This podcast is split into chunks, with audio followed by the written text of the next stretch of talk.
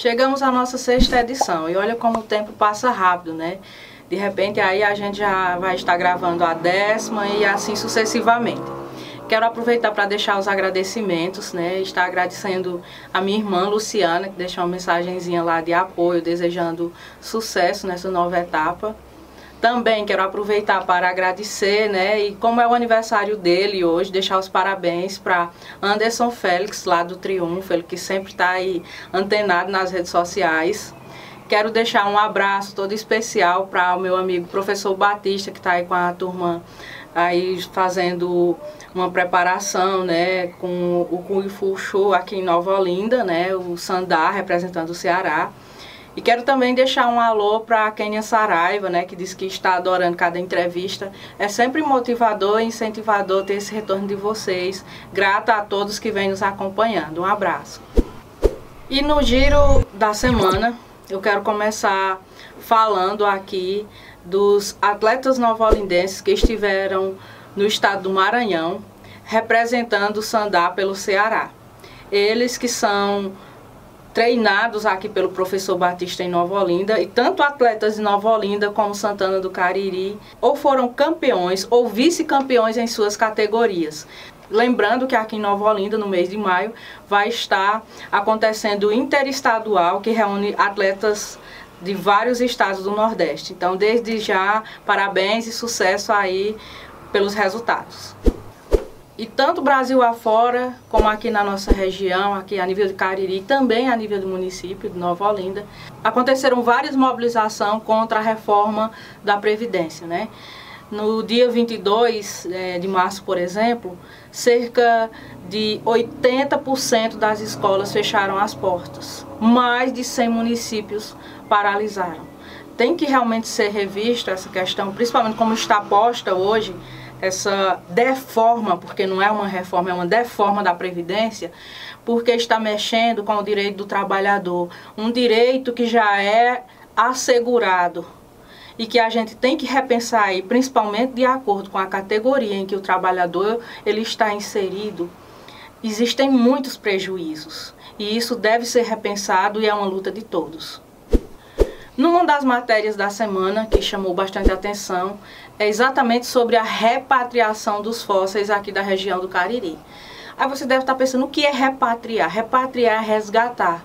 É trazer de volta os fósseis que foram localizados no município e que hoje estão em outros, às vezes até em outros países, outros estados, mas que pertencem aqui a uma localidade específica.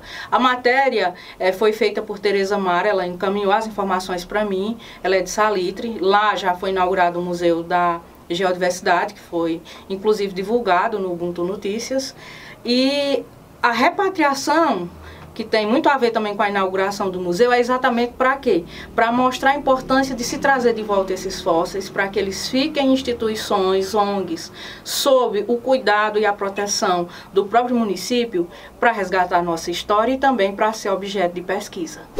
No oferecimento de Frame Produções, Granja Aqui Frango, Papelaria Papel Mania, Center Festas Buffet, Fotocópia Soluções Inteligentes, Espetinho da Nanda, Barbearia Heleno Barbershop, Restaurante Top Grill, Flor de Açúcar e Centro de Educação Básica SEB. E na sexta edição do Ubuntu Notícias, temos aqui a honra de receber em nossos estúdios um convidado muito especial que veio lá de Araripe. Né? Chama-se Adriano Souza, ele que é o presidente da Academia de Letras do Brasil, seccional Araripe, Ceará. Já foi veiculado várias matérias né, abordando a atuação, alguns projetos da academia. E desde que aconteceu aqui em Nova Olinda o evento da minha posse, eu vi por várias vezes algumas perguntas sobre a academia. Então, nada melhor do que estar aqui recebendo nossos estúdios e tendo a oportunidade de conversar com o presidente da academia, que eu já quero aproveitar para dar as boas-vindas, né? Obrigado.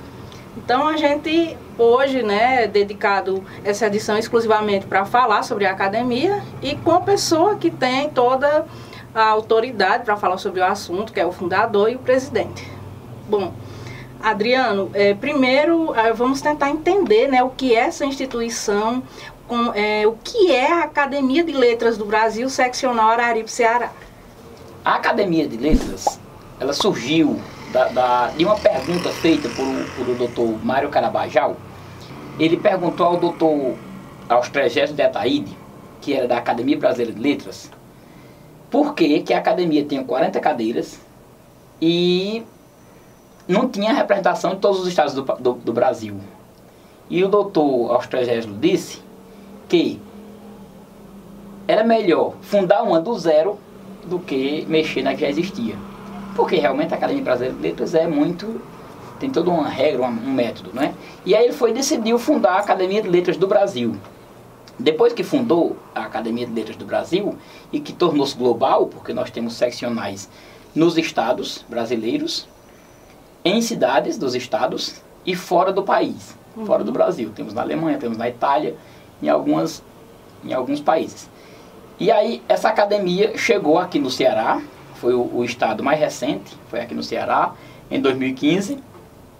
E aí de lá, dos, dos 57 acadêmicos do estado do Ceará, da Academia de Letras do Brasil, seccional Ceará, eu estou na cadeira 10 e fui também contemplado com a incumbência de fundar na, na minha cidade, Araripe, né, a, a cidade que eu resido hoje, a, a fazer a, a, fundar a Academia de Letras do Brasil seccional Araripe. Mas eu entendi que tendo uma academia em Araripe, quanto tempo seria necessário para fundar uma em Nova Olinda, uma em Potengi, uma em Altaneira, uma em Assaré? Talvez não tivesse alguém com a mesma coragem ou com o mesmo interesse, né? Porque tem essa questão toda. E decidimos fundar uma academia regional e aí seria micro-regional, porque seria do Cariri Oeste. Uhum. Até porque nós temos, já tinha também presidentes com incumbência de fundar em Crato e em Juazeiro. Então eu tinha que pegar o que sobrasse né, de, de, de Santana até Araripe. E aí fizemos isso, circulamos, né, circundamos Araripe com essas academias, com, com, essa, com essa ideia de academia, pegamos esses municípios, juntamos e temos hoje, hoje 43, é, acadê 42 acadêmicos na Academia de Letras do Brasil, seccional Araripe, que congrega os 10 municípios, Santana do Cariri, Nova Olinda, Saré, Altaneira, é, Potengi, Tarrafas, Antonina, Salitre e Campos Sales. Tem uma outra pergunta que as pessoas elas fazem muito, é assim, tem que ser escritor, tem que ser poeta ou poetisa para ser da academia. Mas aí eu já pergunto a você, quem é que pode participar? Qual é o perfil do acadêmico da Academia de Letras? Na verdade, a, a ideia de academia ela surgiu para congregar escritores. Né? Foi sempre assim. Mas se eu quisesse juntar 40 escritores, ou, ou mais, que é o nosso caso, temos 43 membros, não, nós não encontraríamos 43 escritores no, em um município. Encontraríamos, nesse caso que é regional, talvez juntando os 10 municípios, a gente consiga juntar 43 escritores. Mas a nossa ideia foi a seguinte, juntar escritores para escrever. Não tinha sentido. Eu acho que a gente contribuiria com o mundo juntando pessoas para se tornar escritores. Porque seria aumentar o número de escritores, não unicamente manter. E aí, para isso, eu precisava colocar na academia até escritores, que era para ajudar e, e, ensinar o caminho das pedras para quem nunca escreveu, ensinar o caminho das pedras para quem nunca publicou. Até escreve, mas não publicava, não é? Agora, escrever, alguns escreviam, guardavam, outros escreviam, publicavam, mas muito poucos. Agora, para isso tem que ter um perfil, realmente. Não é, não é unicamente porque escreve que pode entrar. Não é unicamente porque publicou que, que pode entrar. Não. A nossa, a nossa luta hoje é quem quem tem realmente amor pela causa da cultura. Então a gente congregou essas pessoas que, que faz que tem um trabalho voltado para a causa cultural, que seja feito que, fazedor de cultura, que seja é, é, que, que, que seja difusor da cultura, não é? Você inclusive tem nos ajudado muito difundindo a cultura através dos meios de comunicação que faz parte. Então a nossa a nossa luta hoje é essa. Eu acho que a gente contribui muito mais com o mundo dessa maneira. E não unicamente juntando, porque eu costumo dizer que quem está na academia, que já escreve, que já publicou, não vai escrever mais porque está na academia, nem menos, né? mas vai apenas conversar com pessoas que também publicam, que também escrevem, ou dizer, eu a primeira vez publiquei fiz assim. E eu acho que esse caminho que, que, que você diz que, que já fez, que já trilhou, é mais fácil de quem nunca passou por aquilo passar tendo alguém que indique. É, eu acho que é mais fácil. Nosso, nosso, nosso pensamento foi esse. Mas aí vamos pensar agora em termos de projetos, né? Desde que a academia ela foi criada até o presente momento, quais são as atividades culturais, ações e projetos que ela vem encabeçando? Como, como a nossa visão é, é, é muito ampla, porque a gente não tem só cordelistas, a gente não tem só escritores romancistas, a gente não tem só. Tá entendendo? A gente tem toda uma amplidão disso, né? Então, o nosso projeto é fazer o que muita gente diz que, que é interessante, importante e não tem como fazer. Porque o poder público muitas vezes tem outras. Muitas vezes não, normalmente o poder público tem outras. É, é, outros prioridades. Né?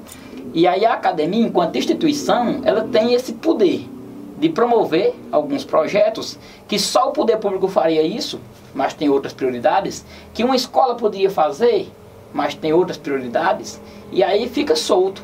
E a gente decidiu, enquanto entidade, pegar essas ideias né, que são necessárias na nossa região e fazer. Por exemplo, as fachadas históricas, os casarões históricos. Né? A nossa, a nossa ideia é, os municípios da nossa região, mesmo não sendo municípios muito antigos, mas tem casarões antigos, casarões que fizeram parte do, da, da, da, da, vida histórica dos municípios e que isso vai, vai com o tempo, vai sendo passado, isso é a lei natural das coisas, e vai, vão derrubando, vão demolindo para fazer pontos comerciais, normalmente nos centros da cidade são pontos comerciais. E nós decidimos que a academia deveria dizer alguma coisa com relação a isso. E aí partimos com o projeto Fachadas Históricas. Né? Tá lá a, a casa, a fachada, você olha na rua, tem uma única casa com a fachada histórica, porque as outras já, já foram todas demolidas. Então a gente vai lá e condecora aquela casa com a placa. Né? A gente sabe que essa placa não impede que alguém chegue, chegue e, e faça a demolição. Uhum. Mas pelo menos a academia tem a consciência de que fez, não fez tudo que, o, o que não, não, não, não resolveu, não solucionou, mas fez o que podia. Porque também é uma entidade que não tem poder máximo de, de proibir, de, de, mas inibe pelo menos, né? Porque essa placa está dizendo que o casarão foi condecorado de alguma maneira, que ele fez parte da história de alguma maneira. Então isso devia ser respeitado. Cabe ao nosso povo, enquanto cidadão comuns, entender que aquela casa foi condecorada e, e, não deve ser demolida porque faz parte de uma história, de um passado né, normalmente glorioso. Né? Temos também os projetos de leitura, que eu costumo dizer, enquanto professor, que a leitura ainda é o caminho que a educação, que vai salvar a educação, é a leitura. E aí acreditar nisso e não fazer nada nesse, nesse sentido, eu acho que não, não é interessante. A gente tinha que fazer alguma coisa para salvar, né? E aí conseguimos é, vi essa ideia, achei interessante, a geladeira, a literatura, a biblioteca itinerante a partir de geladeiras, né? A geladeira num, espaço público, eu, eu, quero ressaltar, o primeiro, primeiro, primeiro ponto foi o, a, o hospital ali, Loyola de Alencar, em Araripe, tá lá a geladeira, toda organizadazinha, com, com as insígnias da academia, e dentro os livros, né? e, e a os depoimentos que a gente tem é de que está sendo importante, que estão lendo, que estão usando. Né? Então, assim, seria itinerante. A ideia era ser itinerante, passar um período no hospital e depois passar para outros pontos. E a gente está tá entendendo que é melhor deixar lá, porque estão utilizando tão bem que tirar seria um prejuízo. Então vamos conseguir outras unidades para outros pontos, mas mantendo essa primeira unidade nesse primeiro ponto, que é o Hospital de Loyola de Alencar. Sobre as publicações, já existe alguma publicação que traga um registro do, da gente que compõe esse, esses 10 municípios que participam através de seus acadêmicos na academia? Existe. Existe o livro Patronos, que ele foi feito no primeiro ano, no primeiro aniversário da academia. Ele está lá, ele, ele abre já com os nossos, nossos símbolos, com, com a quantidade de acadêmicos que temos, com os patronos que temos E esse livro, a ideia dele surgiu da seguinte maneira. Nós temos os 43 acadêmicos hoje, e cada acadêmico só toma posse depois que apresenta um trabalho de pesquisa sobre seu patrono. E aí esse trabalho de pesquisa, tão logo apresentado, ele, vai, ele é publicado junto com, com quando junto uma quantidade de trabalhos, ele é publicado. O primeiro livro, Patronos, ele foi publicado com oito trabalhos. Então, oito acadêmicos tomaram posse, apresentaram seus trabalhos de pesquisa individualmente, e esses trabalhos foram juntos, numa mesma coletânea, não é? E fizemos o livro Patronos, é a nossa primeira publicação. Depois dessa, veio a nossa participação enquanto acadêmicos de outras antologias do Cariri, mas que só foi possível também, porque a gente, cada um, cada poeta, cada, cada cronista desconhecido na sua, na sua enquanto cidadão, enquanto artista, mas artista único, né, solto, sem, sem uma entidade que, que controlasse isso, que, que congregasse. A partir da, da, da existência da entidade, você passa, a gente passa a ter um respeito maior por quem organiza esse tipo antologia.